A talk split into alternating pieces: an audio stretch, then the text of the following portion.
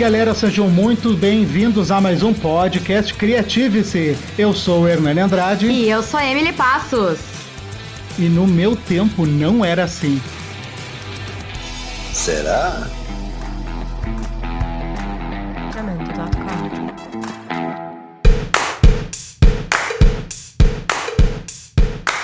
Então, pessoal, para deixar esse clima de quarentena mais leve, hoje nós resolvemos falar sobre um assunto que faz parte da vida de todo mundo, que é a infância.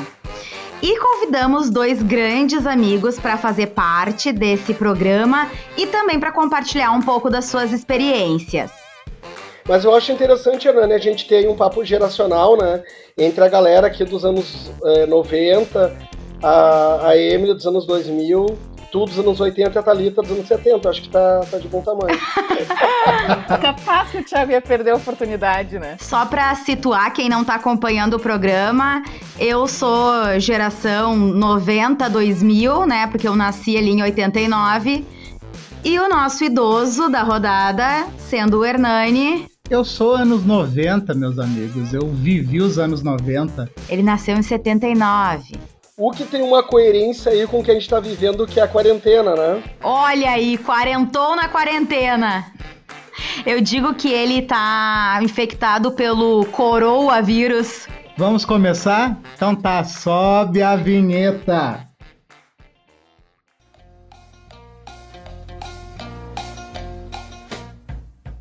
Eu sou o Thiago, dos anos 2020, porque afinal de contas a minha geração é agora e a minha infância permanece. Oi, eu sou a Thalita, geração 80, completando 36 anos este ano. Então vamos começar falando, né, sobre pegando esse gancho, né, dos tipos de geração.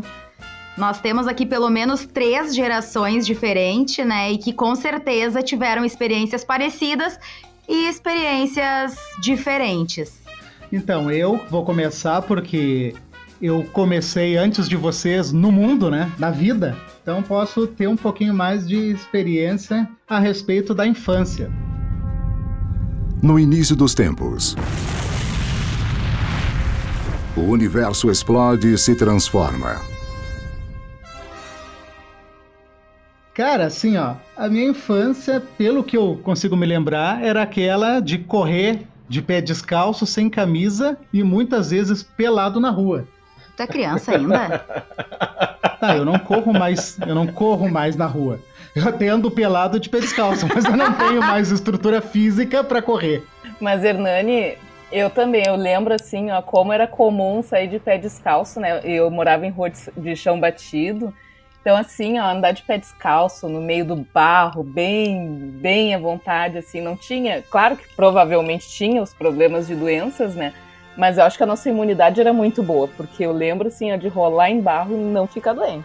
Então, eu como me criei numa chácara ali na Lomba do Pinheiro, interior de- da zona sul de Porto Alegre, não, Não zona, é no- Zona zona leste, Leste. interior da zona leste de Porto Alegre, eu me criei no meio das vacas.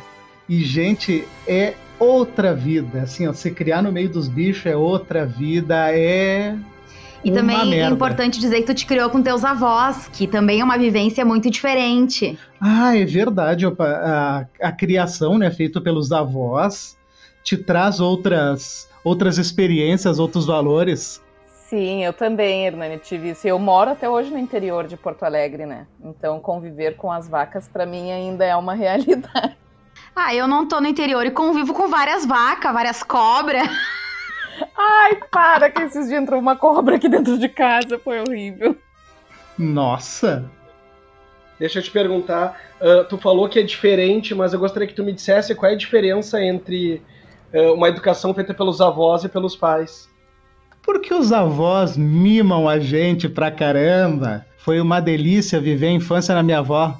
Era uma coisa boa porque a minha avó dava o que eu pedia, meu avô me contava coisas da vida da época dele. Hum. É, mas o que eu vejo, o que eu noto, assim, de viver com, a- com os avós, que eu tive bastante presença da minha avó, é a paciência que é um pouco maior. Principalmente quando os avós já estão aposentados, ou os- no caso dos teus que trabalhavam em casa, era uma relação diferente. Mas uma lembrança que eu tenho muito forte da minha avó é a vara. Meu Deus, volta e meia. A gente não sabia nem de onde é que vinha, tu tava tomando varada até dentro das orelhas. Mas sabe que a minha avó não me batia. Eu era muito bonzinho, eu era o netinho preferido dela. Ela me chamava de mimozinho, mimozinho da vovó. Ai, que amor! Foi, ela te criou. Assim, a, a minha avó não me criou totalmente, mas em vários momentos da minha vida, que foi bem conturbada da minha infância, eu acabei caindo no colo das avós. Até já falei aqui um pouco da minha avó Melânia e da minha avó Preta, que era avó por parte de mãe e parte de pai. Então, Hernani, eu vou te dizer que assim, ó, eu fui, eu fui criado pela minha avó e eu perguntei pra ti qual era a diferença porque eu apanhei pra caramba, não teve nada de mimo. porque meu pai e minha mãe não me bateram, a minha avó me bateu em triplo. Então, assim, ó, eu, eu não tenho esse comparativo de, de avó que mima. eu também não, Thiago, porque eu tava ouvindo o Hernani falar e pensando na minha avó, né? Ela realmente, ela me mimou muito em alguns momentos, mas ô mulher pra ser braba. Nossa senhora.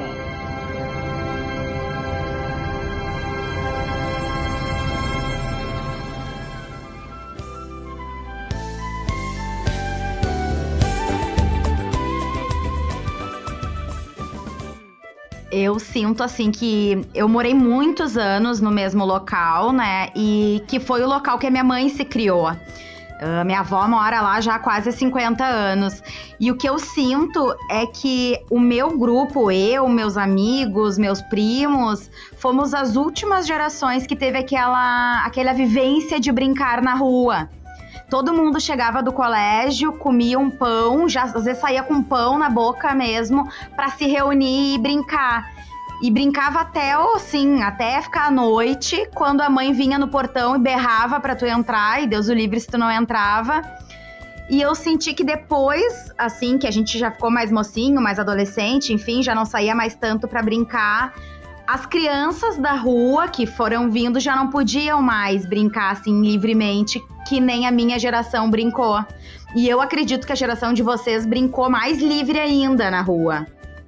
Pois é, Emily. Aí eu fico pensando, as pessoas falam isso, ai, a minha geração, a minha geração brincou. Uh, tu traz como se a tua tivesse sido o último suspiro, né, do romantismo geracional que brincava na rua. Mas eu fico pensando, será que realmente a minha geração e a da Thalita brincou na rua? Sabe por que, que eu pergunto isso? Eu brinquei muito. Só que eu estudei numa escola particular e que eu, quando eu fui na casa dos meus amigos, eu não tenho essa mesma recordação da vivência com eles, entende? Eu, não, eu, eu, eu vejo que eles já viviam em condomínio, eles já viviam em prédios, cercados. Então, isso que a gente traz na nossa vivência como se a nossa geração fosse assim, eu não percebo que eles compartilhassem disso. Então acho meio problemático, sabe? É verdade. Tem muita relação, né, com o lugar que a gente vive, porque assim, na verdade, eu brinquei muito porque sempre morei em lugares tranquilos, mas é bem como o Thiago diz, ao mesmo tempo quando viajava, ia para algum lugar assim, por exemplo, São Paulo, as crianças de São Paulo já na, na, na minha geração já via que era completamente diferente, né? Uma vivência completamente diferente de rua, de uh, é justamente isso assim de brincar em condomínio, é bem diferente. Daí não é uma questão de geração, né? Mais assim de localidade onde essa infância aconteceu, né? E classe social, ali. Também.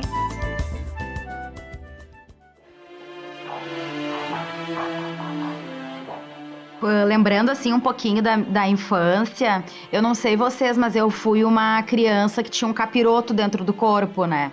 Eu brinquei sempre com os guri, então o dia que eu não voltava machucada era assim a comemoração. E uma coisa que a gente fazia muito, até contei no outro podcast, era pegadinha com os vizinhos. Na frente, assim, da minha casa, entre a rua, tinha uma viela que fazia um atalho entre as três ruas. E aí saía na avenida. Então, muita gente usava essa viela como atalho. E uma das coisas que a gente fazia era botar lixo, caixa num canto, e quando os vizinhos estavam passando, a gente levantava e assustava. Que lindo! Ou então a gente subia numa árvore que tinha no meio dessa viela e cuspia nas pessoas que passavam. Puta que pariu, cuspir nas pessoas, isso não é Uma pegadinha. vez a gente colocou um fio de nylon entre uma parede e outra para as pessoas darem de cabeça ali. Então, assim, ó, eu fui uma criança muito, muito louca. Do mal. Tu foi uma criança do mal. Isso aí não é brincadeira, isso aí é um ensaio dos Jogos Mortais. Ela vinha na bicicletinha.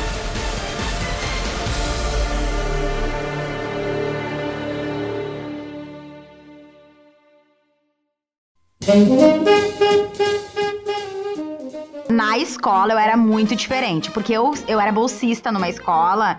Então, assim, ó, meus colegas todos já tinham ido pra Disney e o máximo que já tinha acontecido comigo era ir no magistério. Judiaria. Então eu tinha uma vivência bem diferente.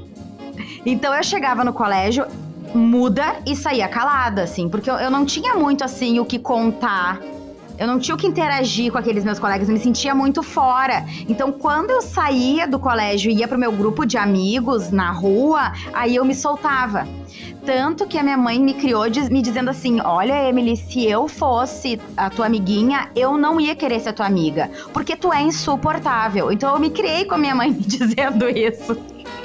Nossa senhora, eu quando eu analiso a criança que eu fui, eu penso que eu fui muito insuportável, mas a minha mãe nunca me disse isso. Deixa eu fazer um comentário com vocês, ah, partilhar um pouco da minha, da minha da, uma experiência que eu tive e que eu mais ou menos tinha com os, com os alunos que eu tive nos últimos oito anos. Então era mais ou menos uma idade de oito, nove anos.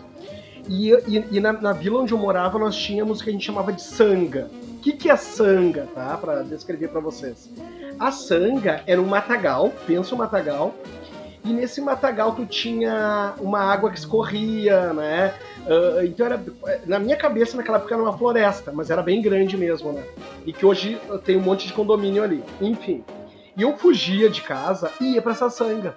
Então eu, eu, eu caminhava no que a gente chamava de areia movediça na época, como criança, não era areia movediça, mas era um barro que chegava até o joelho, até, né? Um pouco pra cima do joelho. Mas era um, era um, era um barro meio areia, meio areia assim. Que, que bom que só tivesse areia, Thiago. Não, e aí, não, tinha isso, mas tinha uma parte que era bem fechada e que a gente pegava peixinho, a gente caçava. Tinha um monte de osso que eu encontrei uma vez que eu Tá ligado, sozinho. né, Thiago? Que vocês brincavam no lugar de desova de corpos, né? Sim! E eu ficava pensando. Hernani, só que assim, ó, eu voltando pra minha cabeça na época, tava tudo tranquilo. Quer dizer, tudo tranquilo. Óbvio que eu, como eu saí escondido, eu sabia que era um lugar que não era pra ter ido sozinho. Só que pra mim, eu tava, tinha uma maturidade tão grande na minha cabeça, né? Que eu podia ir ali tranquilamente lidar com as coisas. Eu fico imaginando um aluno meu de 7, 8, 9 anos indo num lugar desse. Eu ia matar se fosse meu filho. Ia ser inadmissível. Então a dimensão que se tem quando tem essa idade e do adulto vendo aquilo que ele mesmo fazia, nossa, é uma, é, é uma, uma diferença muito grande de pensamento. E uma coisa que eu acho muito louca é voltar no lugar que tu brincava, que era imenso. Porque quando eu era pequena, eu brincava muito no Morro do Osso, que é bem próximo aqui da casa onde eu moro. E também, numa vez, numa saída de estudo com os, uns estudantes, eu voltei nesse Morro do Osso. E quando eu olhei, era tudo bem pequeno, as coisas não eram como eu imaginava. A lembrança que eu tinha quando eu era criança. Sim, até pela perspectiva de proporção, né? Eu até abri o podcast falando, né, sobre o meu tempo, mas é muito questionável realmente essa questão do meu tempo, meu tempo, porque a gente não lembra exatamente como é que era. Eu tive essa experiência que a Emily teve também, na, de ter voltado na casa da minha avó depois de uns 10 anos e eu achava o lugar mais maravilhoso do mundo e não era assim, tão como eu achei que fosse. Era meio abandonadinho. É, não era tão legal.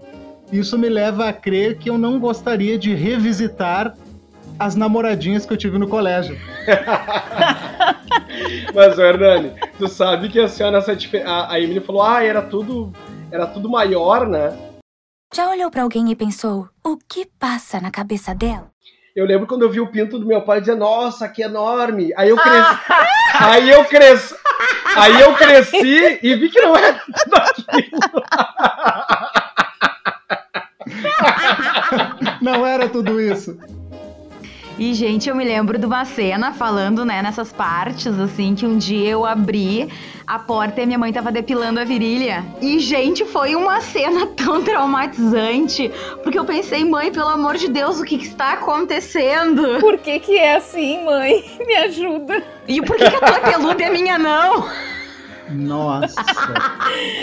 Eu não quero mais crescer. E só pra ilustrar que eu conheço a mãe da Emily, né? Então, pra mim, essa informação ela tá caindo de uma forma um pouquinho diferente. Vamos ter que pagar terapia pra Hernani agora.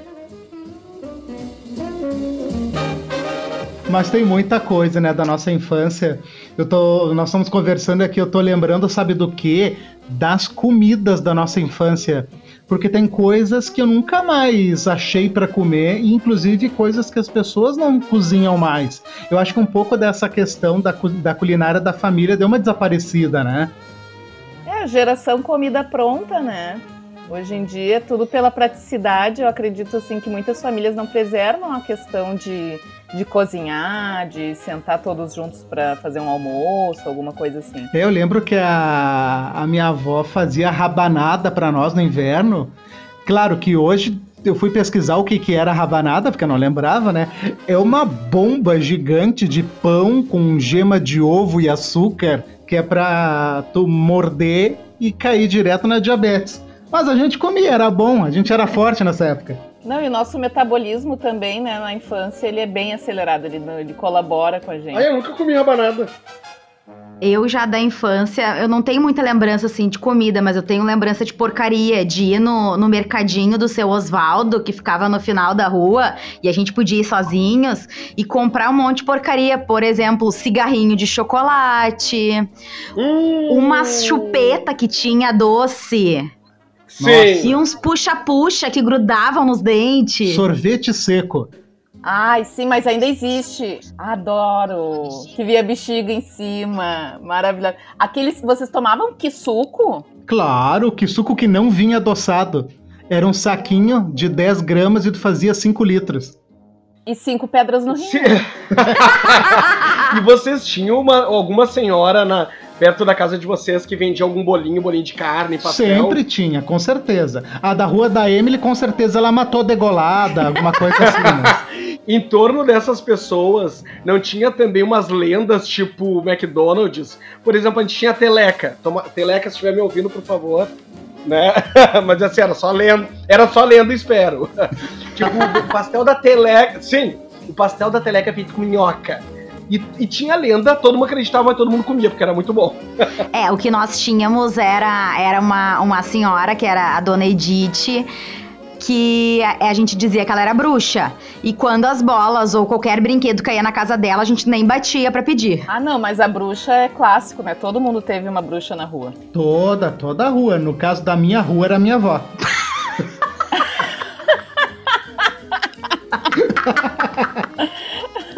Ai, eu não posso dizer isso ainda bem. Eu ia dizer, eu ia dizer que eu não tinha na rua, eu tinha dentro de casa. Eu não esperava pra bola cair lá. A bola já ficava furada, ela nem saía de casa, porque. Essa avó do Thiago é um ícone. Bah, nem queira saber. E as brincadeiras, né? As brincadeiras eram, eram outra coisa à parte. Eu lembro que a gente tinha uma brincadeira que era muito sadia, que era o jogo de cela, que a gente fazia uns buracos no chão. Era sempre assim, era um, jogava entre três ou quatro pessoas. Daí fazia quatro buracos no chão e jogava uma bola. Tinha que cair a bola dentro do buraco de alguém. Cada um era dono de um buraco. A pessoa que caísse três vezes a bola no buraco dela, ela tinha que pegar a bola e sair correndo e tentar acertar a bola em alguém. Essa pessoa que tomou a bolada tinha que ir pro temido paredão. Onde Ah, ela ficava de costas e cada um podia dar três boladas. Ah, que Três saudável! ainda, né? Sério. Era, era, era horroroso. Eu, brin eu brinquei com isso. Eu brinquei com isso, mas só a parte do paredão. Não lembro da parte interior. É, essa brincadeira eu não conhecia. Hernani, eu fiz uma que eu não lembro o nome, tá? Mas era bem saudável assim também. E até hoje eu tento descobrir o porquê que a gente chutava pedra. Era um círculo, tá? feito com a pedra, aquelas pedras que ficavam jogadas na rua, com, o próprio, com a própria pedra, e botava aquela pedrinha no meio do círculo. E ali uns 5, 6, 7 guris, né? E a gente fica dando chutinho na pedrinha, chutinho na pedrinha. Óbvio que tinha alguém que chutava aquela pedra para fora. Provavelmente aquele que queria se achar mais corajoso, então em algum momento todo mundo fazia aquilo. O que, que acontecia com aquele que chutava a pedrinha para fora do círculo? Saia correndo. Os outros tinham o direito de ir lá, pegar ele e fazer o quê? Bater. Só que tu sabendo disso, tu ia lá e chutava a pedra para fora do círculo. Não, entendeu? nessa época tudo era motivo pro cara apanhar, né?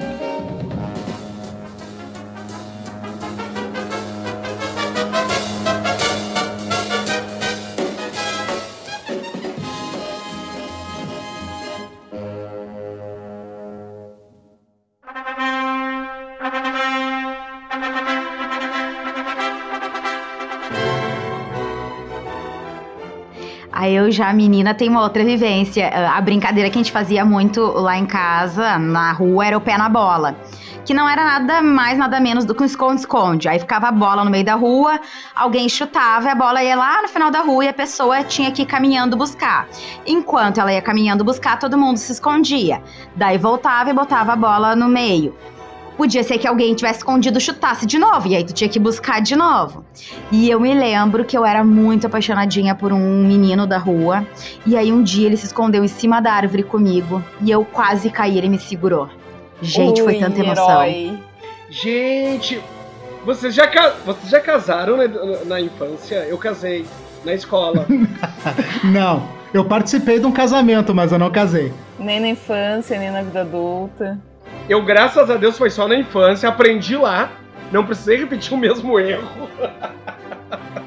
Eu casei na infância, numa quadrilha no colégio, porque nenhuma das meninas queria ser a noiva e a professora, ah, vai ser a Emily. E aí eu me vesti de noiva e me casei na Não, infância. eu casei e acreditei que tinha casado.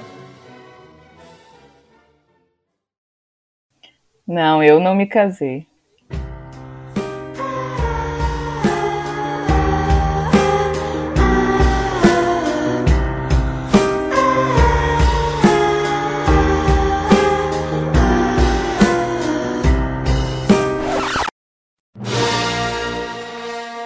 Mas eu tô pensando aqui, no colégio, todo mundo tinha estereótipo, né? E nós Sim, aqui. eu era a gorda baleia. Eu também. Olha aí! Não, mas tirando isso, aí, aí já vai fazer parte de um tipo de estereótipo, né? Que é o estereótipo do excluído. Mas eu acho que tem certos estereótipos que eles rompem, né? A, a geração. Eu lembro que na época que não se falava muito no nerd, ou que o nerd ele era mais pejorativo, volto a dizer, eu sou de 79, então ali nos meus meus 14, 13, 14 anos era nos 90. Então tava no auge do, do Jaspion, tava no auge das cultura japonesa, revista em quadrinhos, videogame, Super Nintendo. Então eu era esse tipo de, de adolescente, pré-adolescente, assim. E eu acho que esses estereótipos acabaram rompendo, né? Acho que continua certas, certas nomenclaturas até hoje. O que, que vocês lembram dessa época e como é que vocês se classificariam? Eu sou um nerdão, sempre fui e continuo sendo. Ô, Hernani, deixa eu te fazer uma pergunta. Eu hoje em dia eu tenho uma leitura sobre nerd, mas eu nunca. ah, eu na, quando eu era adolescente, pra mim nerd era outra coisa. Que que era o, pra mim nerd era o cara estudioso, ponto. O que, que era o nerd? O na- CDF. É, ponto. Era isso aí. Exa- Não, mas na minha época também era. Essa história do nerd. Do nerd power, do, do, do nerd descolado que existe hoje em dia, na minha época não tinha, cara. O nerd não era o do, o do Guerra nas Estrelas, não é isso? O que o lê certo Isso, isso de aí. livro. Tá, então. Conta como é que tu te vestia. Não, mas é o que acontece. Eu era, eu sempre fui meio do contra. Então, além de ser nerd, eu era bem influenciado pela televisão. Eu adorava a televisão. Como gosto até hoje de cinema. Então, eu me vestia. a Emily tá rindo da minha cara aqui. Eu me vestia com camisa de botão, sem as mangas, que eu arranquei as mangas, calça jeans toda rasgada, levando em conta que a moda Destroyed não existia ainda, bota de couro Ah. e e bandana na testa. Era quase um punk. E quase, quase. No auge, eu era uma mistura do Axel Roses com o Van Damme. Puxa vida. Que imagem. Podíamos ter dormido sem essa. Não, mas sabe assim, olha, eu, eu sempre fui muito maloqueira, né? Fui maloqueira até uns 16, 17 anos, assim. Então, essa função de vestir, disso, é que eu nunca dei bola pra nada, assim. Eu, na verdade, quando você é gordo, tu veste o que cabe, né? Então, é verdade. É, fui na loja Kobe, essa é a roupa que eu vou usar todos os dias. Mas, assim, eu tive uma fase ali no início da adolescência dark.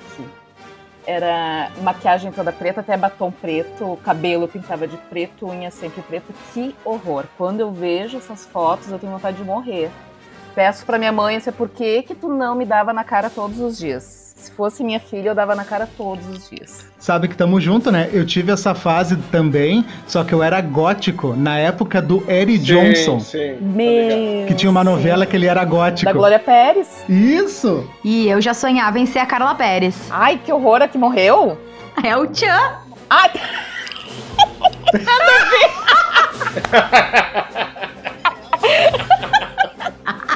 Essa é a Daniela Pérez. mas daí a guria, é- ela foi aquela criança que tentava matar os vizinhos. e me disse que quer ser a Carla Pérez, eu- e nós falando da novela, eu digo, tá, ela já sonhou que queria morrer. É doida, né?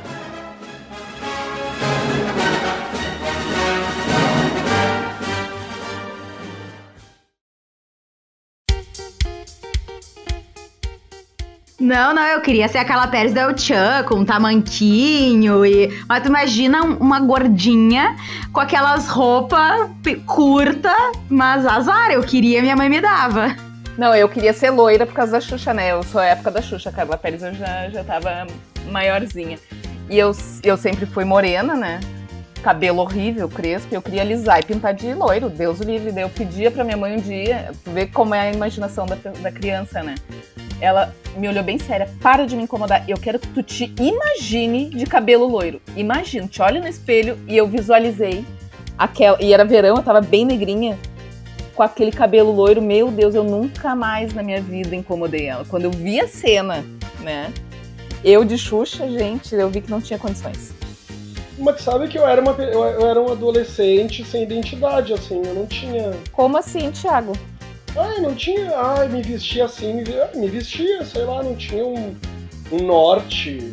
É, talvez isso tenha continuado, né? Ah, cara, eu não sei. É Assim, ó, na verdade, no, no- colégio, tu tinha os playboys, tinha momento que a gente tinha um grupo do time, e aí eu me enquadrava no grupo do time da, da aula, né? Que jogava bola.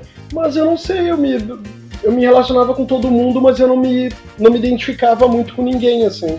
Mas eu andava com todo mundo. Tinha algum apelido que botavam em vocês? Ah, eu e a Thalita já revelamos que o gordo da baleia, saco de areia, era, era o apelido. E vocês? Tá, eu comigo rolou o clássico quatro olho quando não, no- não no colégio, no colégio por incrível que pareça não, porque tinha muita criança de óculos, mas rolou na vila assim, né? Bem no quando logo que eu comecei a botar óculos foi aos 9 anos. Então daí rolou um quatro olho, mas também morreu em seguida porque meu primo já abafou todo mundo e disse assim, aqui ó, não fala porque eu sou maior e tal. Então não fala do meu amigo. Ah, já, ah, eu, ah, não vou dizer meu apitar, eu vou dizer. Fofão. Por quê? As bochechas, né?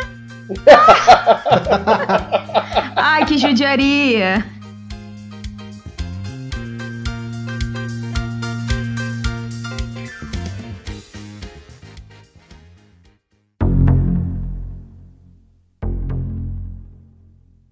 Agora a gente pode abrir esse bloco, então, já que tô falando fofão, falando sobre as lendas urbanas da nossa época. E eu lembro que dentro do boneco do fofão tinha um punhal. E ninguém me diz que não tinha. Mas essa lenda urbana é tua. Não, muita gente acredita. Não, Até não, hoje é- tem gente que exato. acredita. Onde que eu vivi? Eu tenho um fofão aqui. Será que tem um punhal dentro do fofão? Então tem um punhal dentro. Deixa eu só, deixa eu só trancar a porta aqui, Vai gente. eu trancar a porta por causa do fofão! Ele não quer deixar o fofão sair ou entrar. Eu lembro também da função de virar o disco da Xuxa de trás pra frente, que vinham frases demoníacas e não sei o que. Eu, não- eu nunca fiz o experimento porque eu fui uma criança que teve muito medo de tudo, sempre, né? E, e eu e meus primos, a gente ficava faz... acordados à noite para tentar ver o chupa-cabra. Ai, a época Nossa. do chupacabra. Eu lembro que falavam muito da Maria Degolada no colégio. E a loira do banheiro também. Que tinha que ir no banheiro, chutar o vaso e chamar a Maria Degolada três vezes que ela aparecia. eu tentei fazer isso adolescente depois. Mas ela não apareceu. E ó que eu tava empolgado. Louco que aparecesse uma, uma loira no banheiro. que mundinho que eu vivi que eu não vi nenhum desses. Sabe qual é a lenda que urbana que eu tive? Era dentro da nossa comunidade na vila, que era o seu Lavinho, que era vampiro. Então, como... Ai, coitado, seu Lavinho! é sério, o seu Lavinho, como ele era o sétimo filho, acho que é isso, né? O sétimo filho que não foi batizado, alguma coisa assim, ele era vampiro. E eu olhava para ele e eu pensava, e ele era super bonzinho, sabe? E bem assim, esse cara tá se fazendo de louco só pra matar todo mundo e morder todo mundo. e eu me apaixonei por quem? Pela filha do vampiro. Olha, a Draculaura. Aham. Uhum. Nossa, Draculaura é. Sabe do que, que eu me lembrei agora? Da Claudio Hanna no Vamp. Bah. Ah, eu era apaixonada então. pela Claudio Hanna. Que novela que foi boa. Eu também. Ah, eu, novela da minha infância é Chiquititas. Ah, não, a tua infância já nossa. é bem depois da nossa, né, Emília? As Chiquititas eu já tava. Ai, desculpa, é, sou novinha. Não, não, não entremos em detalhes. Mas falando em Vamp, gente, você não tem noção o meu imaginário em relação a Vamp. Eu jurava, de pé, jurava e juro até hoje, né? Que eu virava vampiro. Eu, quando eu, vi, eu via a lua assim clara, eu ia pra rua com uma dentadura na mão. Sabe aquela dentadura que até hoje vende, branca? Sim. E eu ia, e eu escondia, acho que de mim, sei lá de quem, olhava pra lua, regalava os olhos e botava aquela dentadura bem ligeirinha na boca. E eu fazia. Ai, imagina o vizinho olhando essa cena. Coitadinho. Imagina o seu Lavinho olhando da janela. seu Lavinho pensando, ah, tô, tô, tô deixando meu legado na história. É, gente, eu jurava que eu me transformava em vampiro. Na minha cabeça, eu era vampiro. Sabe? Não sei Mas, ô Thiago, me conta, mas tu chegou a namorar a filha do seu Lavinho? Não, teve um aniversário que todo mundo me convenceu a ir lá chamar ela, que era ela, ele morava perto da sanga, sabe? E aí eu desci ah, de noite. O senhor daí... da tua vila, que todo mundo achava que era vampiro, morava perto da sanga onde tinha vários ossos. Só pra eu entender. Ex exatamente. Mas talvez. E eu tive a coragem, Hernani, eu tive a coragem de ir lá, pilhado pelos guris, né? Eu tinha uns 5, 6 anos. E eu cheguei lá e disse: Ô seu Lavinho, eu vim buscar minha namorada. e ele pegou e, e ele falou assim: ó, vem aqui que eu vou te correr, sem vergonha. Mas ele falou brincando, né? Ele era amigo do meu pai. E aí eu peguei e subi, nunca mais apareci, gente. Mas, Thiago, talvez tu fazia toda essa encenação de vampiro para conquistar a filha dele, entendeu? Para conquistar o teu sogro. Ah. Queria entrar pra família, entendesse?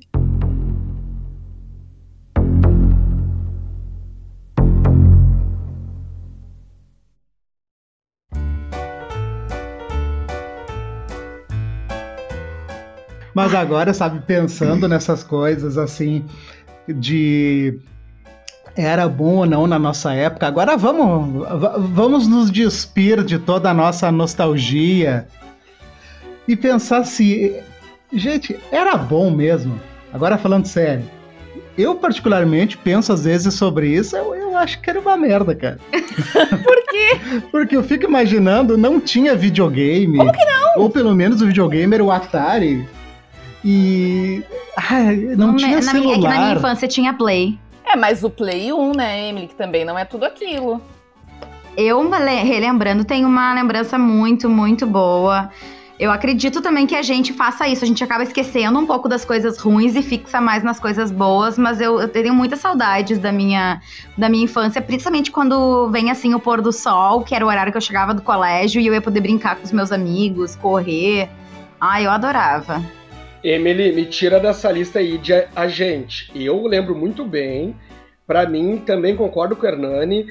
Uh, eu, eu, parto do princípio assim, ó, eu lembro que eu e, e, meu, meu melhor amigo, a gente dizia assim, ó, já imaginou um, um, controle que a gente não precisa levantar daqui onde a gente tá para trocar, a, mudar a estação, pra mudar de música? é?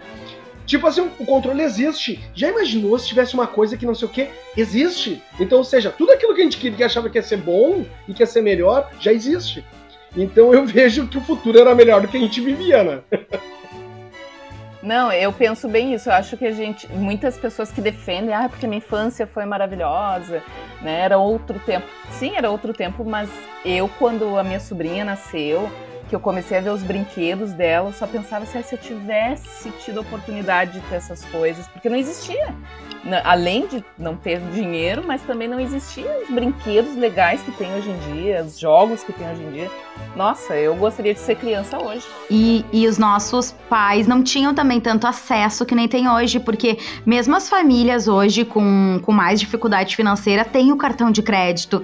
Então as crianças acabam tendo acesso a muitas coisas eu sinto assim que na nossa infância, na minha e na de vocês, era bem dividido. Quem tinha acesso e quem não tinha. Não tinham ali muito meio termo.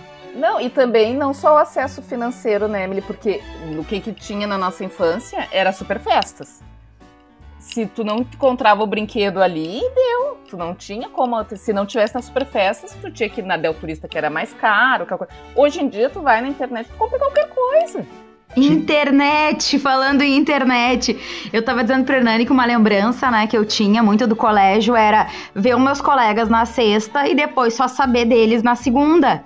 A gente não tinha essa relação que hoje as crianças têm de continuar se falando, de jogar online, das crianças já bem pequenas ter grupo de WhatsApp com seus amigos e ter contato com eles a gente tinha essa lacuna de dois dias sem saber nada, né, dos amigos da escola. Mas eu posso falar uma coisa para vocês. Eu, eu não, o que eu, eu não acho, eu não sinto falta em relação às possibilidades dos brinquedos.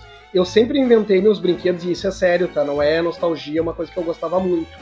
Uh, a minha mãe me dá, como a minha mãe uh, não, me, não me criou, eu acho que ela sentia uma necessidade de compensar, né?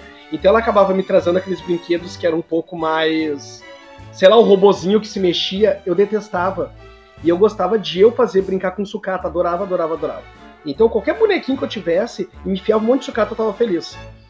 Ah, que, da minha infância, na verdade, o que eu acho que eu poderia, que eu gostaria que fosse muito diferente, era o lance de apanhar bem menos, que eu apanhava todos os dias, e é sério.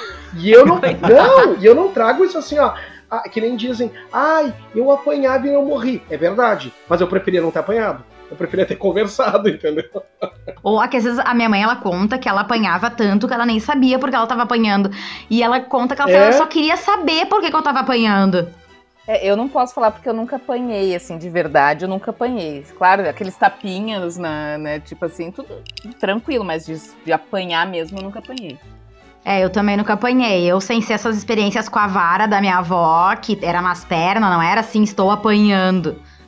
Ah, eu apanhei que nem um, um, boi ladrão, cara. Tá louco. Mas eu merecia. Todas as surras que eu tomei, eu, eu, eu mereci. Eu aprontava demais, aprontava muito. Ah, eu não. Mas vocês estavam falando de tecnologia, internet, né? Mas sabe que hoje, através do Facebook, a gente sabe de toda a vida da pessoa. Antigamente, a gente sabia de toda a vida da pessoa através do questionário. Ai, os cadernos aqueles. Ah, era muito bom. Eu tenho guardado até hoje os meus. Nossa, era muito maravilhoso. Tinha cada pergunta. E tu, eu, eu não sei o que, que era mais divertido. Se era responder as perguntas ou ler as, Ai, eu, as respostas achava, das outras pessoas, o né? que eu achava mais divertido era comprar o caderno e criar o questionário e depois sair distribuindo para que todo mundo pudesse responder. Mas não tinha uma ética com relação às outras respostas de tu olhar? Não tinha alguma coisa assim?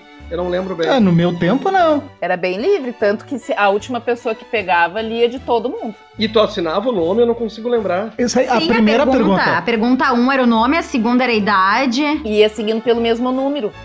E tinha a pergunta que era a pior pergunta de todas para responder. Que era assim, ó, você gosta de alguém na sala? E daí tu sempre ficava procurando o teu nome, né? Meu nome nunca aparecia. Meu também não. Gente, eu achava um saco o questionário. Eu achava um saco. Eu respondia, porque sempre. Geralmente era as gurias que dava pra gente fazer, né? Pra gente responder. E eu sempre dizia assim, ah, não quero responder isso aí. Daí enchia, enchia o saco, tu ia lá e respondia. Eu achava muito chato. Eu gostava daqui de uma parte que nos meus questionários tinham que era rapidinhas. Responda o que vir na cabeça. A primeira palavra, só podia responder em uma Um palavra. bate-bola, rápido. Não tinha isso no meu, eu não tive essa criatividade. Ah, mas eu vou te dizer, né, é uma época que a criatividade ela precisava ser muito mais aproveitada, né? Porque não tinha muitos elementos. Eu lembro que a televisão era uma coisa fascinante nos anos 90. Eu era muito louco pelo programa do Bolinha.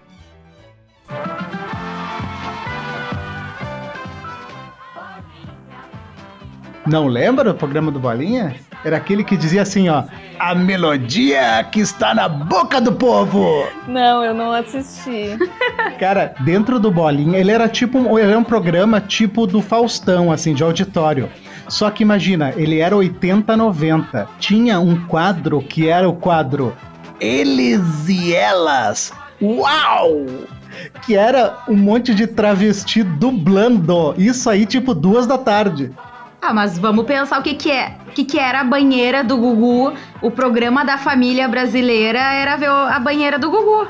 Mas era. Não, mas o Bolinha era antes, ainda de antes. Vocês lembram do Cruzeiro? Aquele era Cruzeiro, aquele navio. Eu não lembro do nome do programa, adorava. Que daí tinha a musiquinha Não era Frutti. fantasia? Não, ah, Não, fantasia. esse aí. Não, Era- Thiago, este programa se chamava Coquetel. com Mel. Coquetel! Tutti frutti, tutti frutti, tchum. E daí abriu o sutiã e aparecia o bico do peito com uma fruta. Gente, eu não vi o isso. microfone. Bico do peito mostrava as tetas, era uma loucura. Não, o vi bico do isso. peito era tapado por uma fruta, não lembra? A gente chamava meus coleguinhas de coquetetas. Ah! Eu adorava!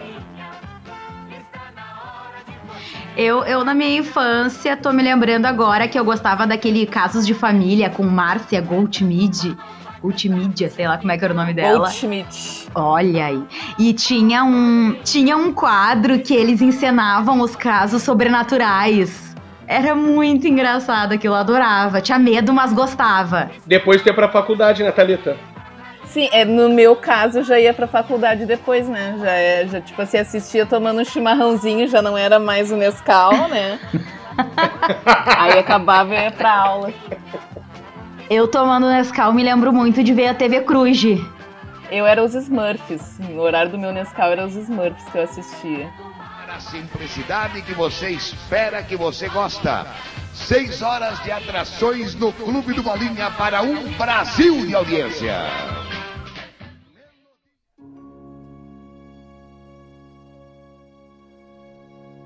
E, e filme de terror vocês assistiam? Adorava filme de terror, mas eu tapava os olhos com a mão aberta. Ou seja, eu tapava o olho pra não assistir, mas abria a mão pra poder assistir. Não, ent- não entendo até hoje por que, que eu fazia isso.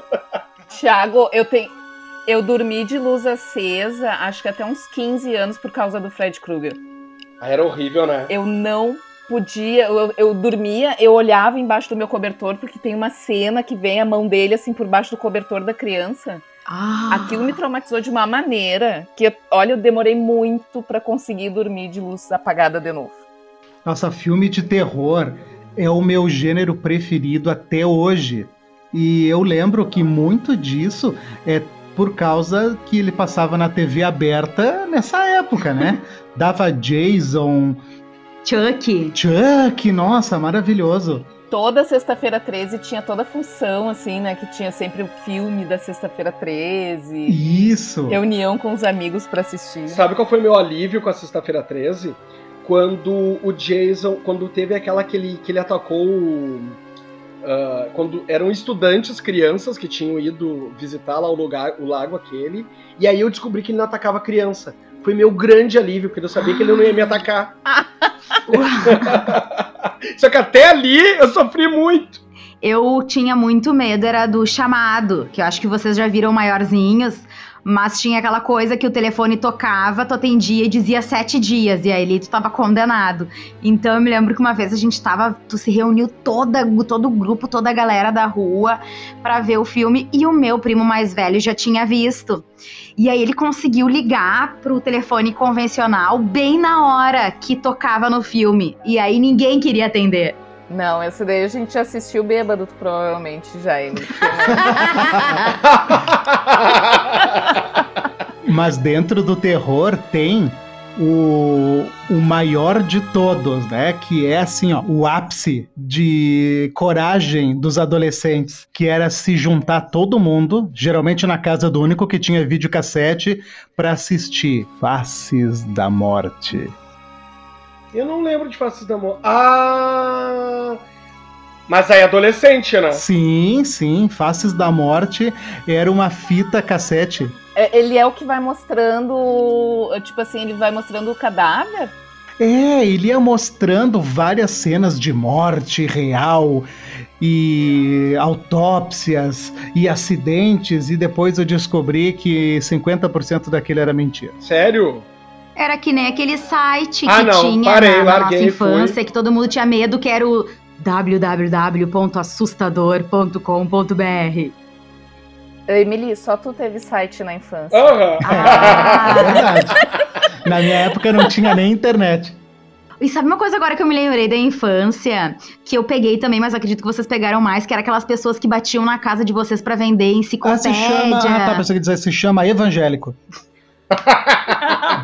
Testemunho de Jeová. Não, mas eu cheguei a pegar isso aí, Emily. Cheguei a pegar isso aí. Ah, nós somos contemporâneos, né, Emily? Fala, fala que eu sei. Mas sim, eu me lembro que eu adorava quando eles vendiam álbum de figurinha. Que já vinha até as figurinhas, na verdade não tinha nenhum sentido aquilo, né? Vinha completo. Era só pra te dar o trabalho de colar as figurinhas no álbum, porque já O vinha que, que é isso aí? Álbum de figurinha? Ah, que a gente tá falando da enciclopédia, eu me perdi no assunto. A gente já sabe o tipo de criança que, que o Thiago foi. Agora tudo faz sentido. O que tomava Ritalina. Deixa eu aproveitar o desvio de assunto, deixa, eu- deixa eu ver se só fui eu que participei da escolinha dominical. Qual era a relação com vocês com, a, com, com as diferentes religiões? Gente, tinha, tinha a, a tia que era da Umbanda. E toda a festa de São Cosminho, ela mandava todas as crianças irem lá pra participar e ganhar doce. E eu nunca ia porque eu tinha muito medo. Aí naquele ano eu resolvi ir. Aí eu fui lá, porque esse gurizinho que eu gostava, daquele da brincadeira, me convidou pra ir. Eu disse, não, então eu vou. Daí eu me sentei lá e eles começaram, né, a fazer, aqui, tocar aqueles tambor e engolir uns perfumes e não sei o quê. Engolir perfume? É, eles faziam. e aí eu disse assim pra esse menino, eu disse, ah, eu vou embora, eu tô ficando com muito medo. Daí ele me segurou e disse assim, olha, essa gente aqui tá invocando os espíritos. Se tu for embora na metade do ritual, o espírito vai te acompanhar pro resto da tua vida. Gente, eu engoli uma tal de uma sopa que tinha pra comer, só podia comer os doces depois daquela sopa. E eu fui embora depois daquilo durinha. Eu nunca fui. Quando criança, eu nunca fui nessas coisas assim. Gente, todo domingo eu participava da escolinha dominical. Então a gente ia ter aula sobre igreja evangélica, né? Então a gente cantava muita musiquinha em ganhava bala, era muito bom. Aí tinha aquela música assim, ó. Pedro, Tiago, João no barquinho, no mar da Galileia. Nunca ouviram? Não. Jogaram a rede, mas não pescaram nada. Jogaram a rede, mas não pescaram nada no mar da Galileia. Pablo, qual é a música, Pablo?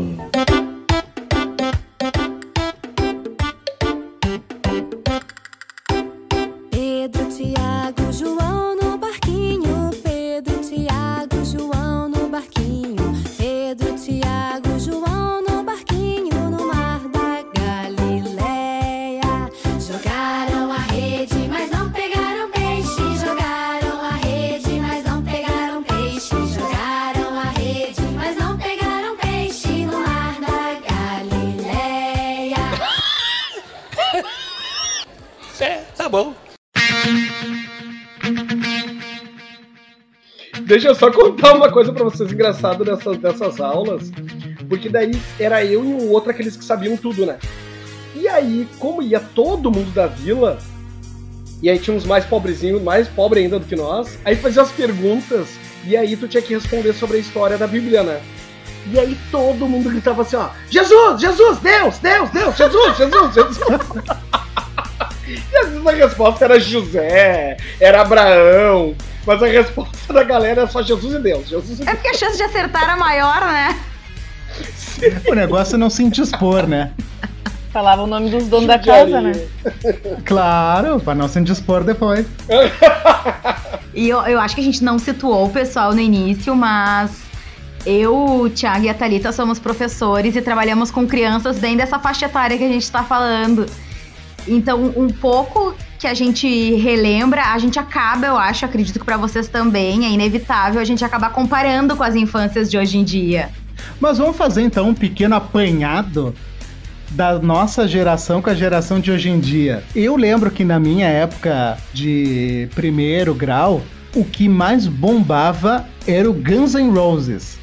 Hoje, o que que bomba aí nessa galera? Baby Shark. Não, não, Baby Shark não. Tem a, Lu, a coisa Manuela, como é que é? A Anitta. A Anitta. O Shawn Mendes. É, que eu tenho uma sobrinha de 12 anos, né? Fez 12 agora. Então ela é do Shawn Mendes, dessa. A, a Melin ou Melin, não sei como é que se fala. Porque tem. Essa geração tá meio good vibes, assim, né? Eu percebo eles meio, né, uma coisa assim mais tranquilinha, paz e amor. A maior preocupação de quem me conhece é que eu ia entrar pro clube dos 27, né? Porque eram muito loucos, né? tipo a Amy Winehouse, Kurt Cobain. Eu lembro quando eu fiz 27 anos, tipo assim, eu passei, né? Consegui chegar nos 27, nos meus 28 foi a festa, assim, não morreu. Não morreu. Havia uma probabilidade. muito grande. Fal- falando em rock and roll, deixa eu contar pra vocês a minha função com o meu melhor amigo em relação ao Titãs, né? Que eu tenho até hoje o, o LP do Cabeça do Dinossauro. E o irmão dele era roqueiro, escutava, enfim, tudo que era tipo de rock, que foi da onde a gente foi conhecendo.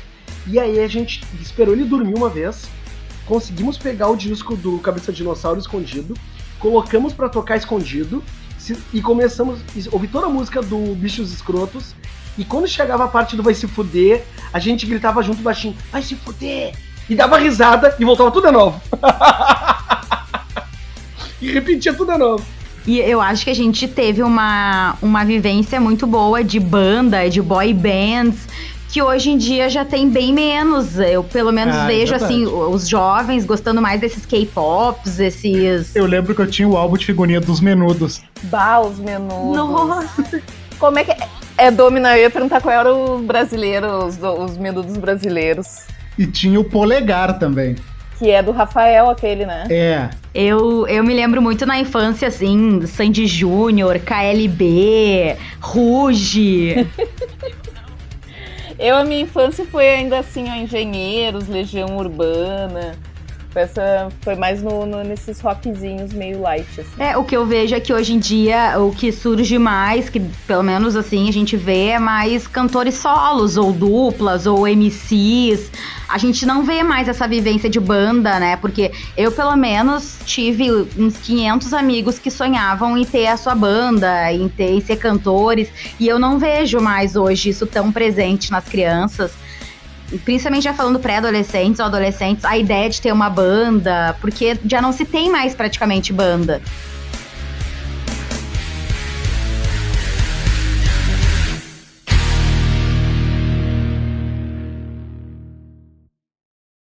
Mas me desculpa a minha ignorância, o que é K-pop?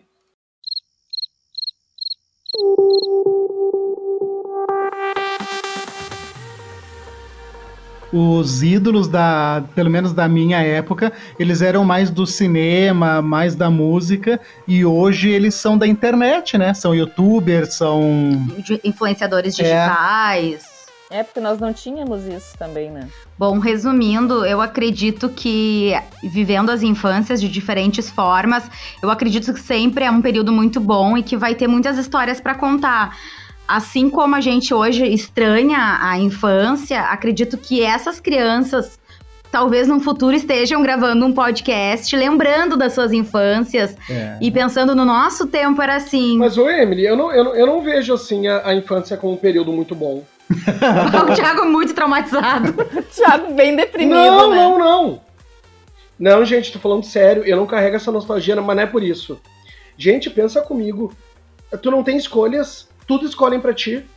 Eu não consigo ver isso como positivo. Eu Ô, prefiro Thiago. ser adulto. Cortaram teu cabelo cogumelo? Sim. E eu pedi. não posso nem culpar ninguém por isso. Foi tu mesmo que pediu, Puta Thiago. merda. Eu pedi. É, eu fiz a franja do. Chitãozinho Chororó também. Eu também. Mara, Mara, Mara Maravilha? E vocês não fizeram aquele topetinho loiro que tinha na época do Ronaldinho? Vocês já eram grandes? Nossa, eu já trabalhava Sim, nessa época. Todo mundo já era adulto quase. ah, tá bom. Desculpa. Como, como é que é do, do Ron- É, teve loiro? uma Copa do Mundo que o Ronaldo, ele fez um Cascão. fenômeno. Ele fez um topete, sei lá, um negócio e pintou de loiro. E eu me lembro que os meus colegas do colégio, meus primos, meus amiguinhos, tudo fizeram esse, esse topete. Ridículo. Não, é, não era um que era tipo um semicírculo na testa? Isso, era uma coisa assim. Emily, eu acho que não era loiro, eu acho que ele só cortou o topetinho, mas eu tô assim, ó, com a mão na testa, olhando pra tela do computador chocado. Mas, mas eu acho o seguinte, que independente da diferença, né, que que tem do nosso tempo, do meu tempo, do tempo de vocês pro tempo de hoje, eu acho que as coisas são aproveitadas da mesma forma, né? Porque no meu tempo que as crianças, que nós, né, brincávamos na rua e tínhamos amigos, eu acho que hoje com os jogos online e com as redes sociais, de certa forma as crianças acabam interagindo, né? Não da mesma forma que nós, mas eles continuam interagindo. É que não quer dizer que por ser diferente não tenha qualidade, né? Exato. Porque eu acho o seguinte, tinha muito filho da puta na, na minha época, tinha. E hoje continua tendo, ele só se comporta em outro ambiente, né? Você só, só mostra filha da putice de outra forma. É.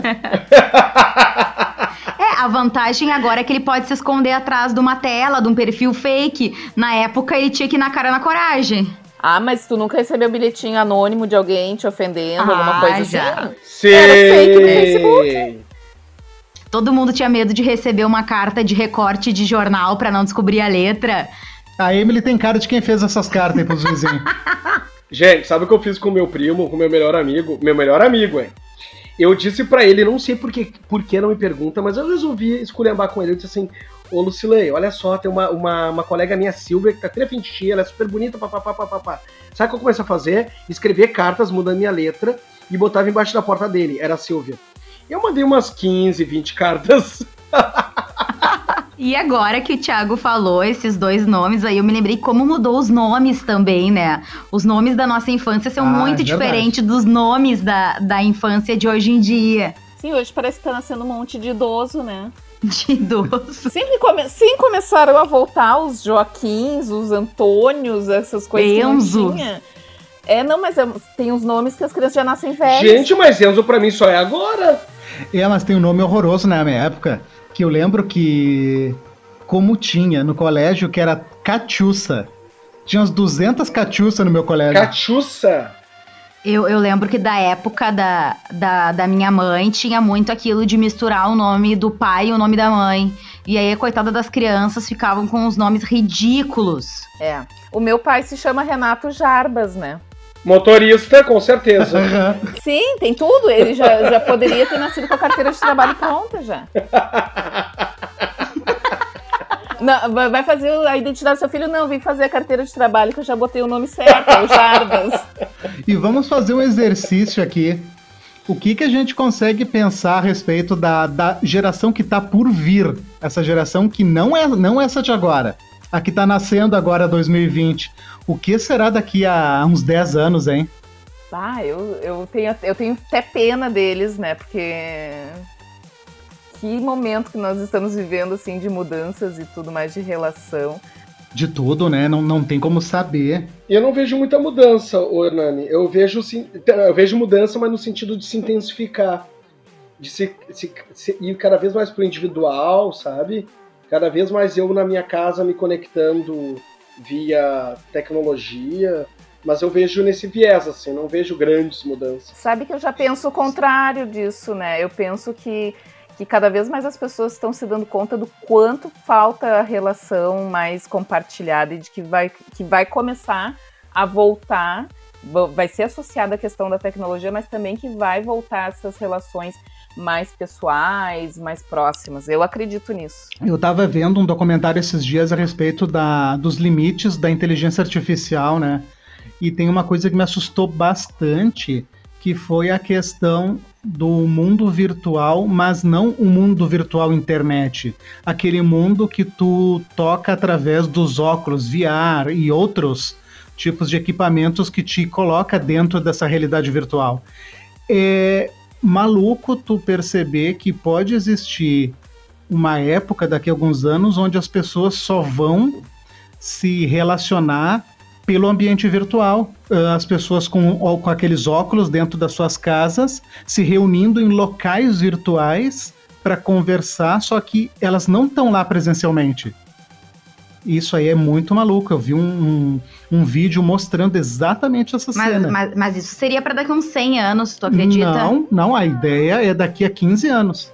As pessoas não precisarem mais estar presencialmente. Porque na verdade já existe a questão já existe a questão de holografia também, né? E acredito que vai ser mais ou menos por aí que eles vão, vão fazer essas questões de mensagens holográficas. Eu acho que em seguida a gente já vai começar a ver. É isso, vai acabar de certa forma mantendo as pessoas mais dentro de casa. Eu enxergo muito assim. E por incrível que pareça, tem outra questão que eu vi. Me julguem, eu vejo essas coisas. Cresceu muito as pessoas adquirindo bonecos sexuais, tanto masculino quanto feminino. Tem tido muita reportagem nesse sentido, né? Muito, porque os japoneses eles não estão querendo se relacionar mais amorosamente, sexualmente com pessoas. Nossa. Ó, não julgarei porque Elizabeth acabou de me dizer aqui do meu lado, que é uma japonesa que eu trouxe do. que eu não devo fazer isso. A Beth. Não, mas é que tem muito estudo, né, é, hoje em dia, principalmente dentro da área assim, de, de sociologia e tudo, dessa questão da necessidade de cultivar as relações mais coletivas, né, justamente por esse distanciamento que aconteceu nos últimos anos. Por isso que eu acredito, sim, que vai se caminhar para isso. É, mas isso que o Hernani narrou é, é uma busca também do coletivo, né? Ah, lembrando, pessoal, que está nos ouvindo, né, que hoje estamos no dia 17 de maio e continuamos em quarentena. O nosso podcast teve apenas um episódio fora da quarentena. Os outros todos foram dentro, né? A gente não esperava que iríamos estar a 60 dias de quarentena. Então, eu acredito que depois desse período é possível que as pessoas voltem um pouco a, a- a valorizar essa questão do relacionamento por estarem impedidas de estarem perto das pessoas ou de estarem na presença física. Pode ser, né, que tudo isso que tá acontecendo hoje deu uma guinada em algo que tava se desenhando, né? Ah, mas acho que você vai guinar até ali. Eu já vivi em quarentena antes. Exa- Thalita, estamos esperando tu narrar o teu convívio na Segunda Guerra Mundial. Diz aí como é que foi a quarentena lá. Não fiquei na expectativa, vai. 1940, como é que foi? É que eu já vivi em quarentena, eu sou uma pessoa bem caseira, né? Então, pra mim, não tá tendo muita diferença, na verdade. Agora eu tenho que ir no mercado, ah, tu já vivia. Eu já vivi em quarentena antes. Então, eu não pretendo modificar essa quarentena depois da quarentena. Eu continuo não gostando das pessoas. Continuo achando a minha companhia maravilhosa.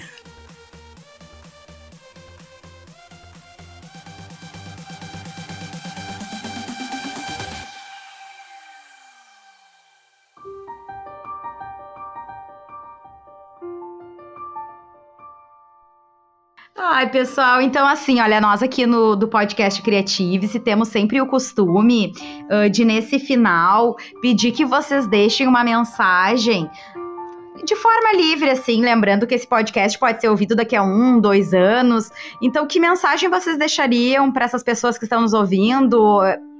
Uma mensagem assim para a eternidade.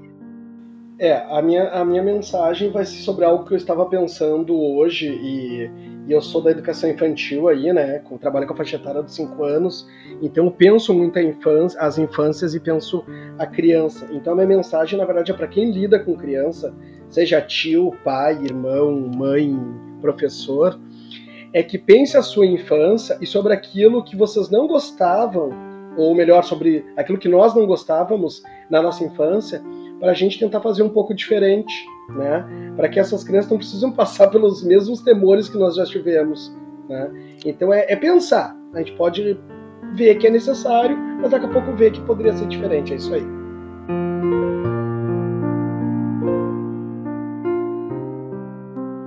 A mensagem que fica, eu penso é o seguinte: não interessa em que ano que tu tá, em que lugar que tu tá, é tu que vai fazer a qualidade desse momento, desse lugar. Né? Então, acredito que olhar para trás com nostalgia até pode ser bom, mas às vezes é importante também a gente olhar com a realidade, né? com verdade. Não ficar somente no mundo do ai, como era bom. Não, parem um pouquinho, como nós falamos aqui, né? Muita coisa não foi tão boa assim. E quanta coisa boa tem hoje que as pessoas têm por hábito criticar, mas também ver essa geração nova que vem aí com bons olhos. Que eles têm outras possibilidades, eles têm outras formas de se relacionar e que nós temos que respeitar isso. Então, pessoal, nós gostaríamos de agradecer a presença de vocês. E o podcast Creative-se sempre pensa o seguinte, a Emily e eu, né? que a geração ela é pertencente a cada um. Só que nós nunca podemos esquecer que nós aprendemos com o passado. Então, pessoal que está escutando hoje, independente da sua geração, procure saber um pouquinho também da geração passada. Por mais que ela não se adeque mais hoje, é sempre importante a gente saber por que, que chegamos onde nós estamos. E é isso, pessoal. Muito obrigada também a todos que dividiram esse momento conosco. Espero que a gente possa ter trazido um pouco de leveza para essa quarentena de vocês, que vocês também tenham relembrado a infância de vocês. Fica aí um convite de conversar com a família de vocês sobre isso, abrir os álbuns de fotografia e poder realmente fazer essa nostalgia ou se tu teve uma infância mais parecida com o Thiago, aí tu vai pra Netflix mesmo e esquece esse assunto. É isso aí, pessoal. Um beijo! Até o próximo!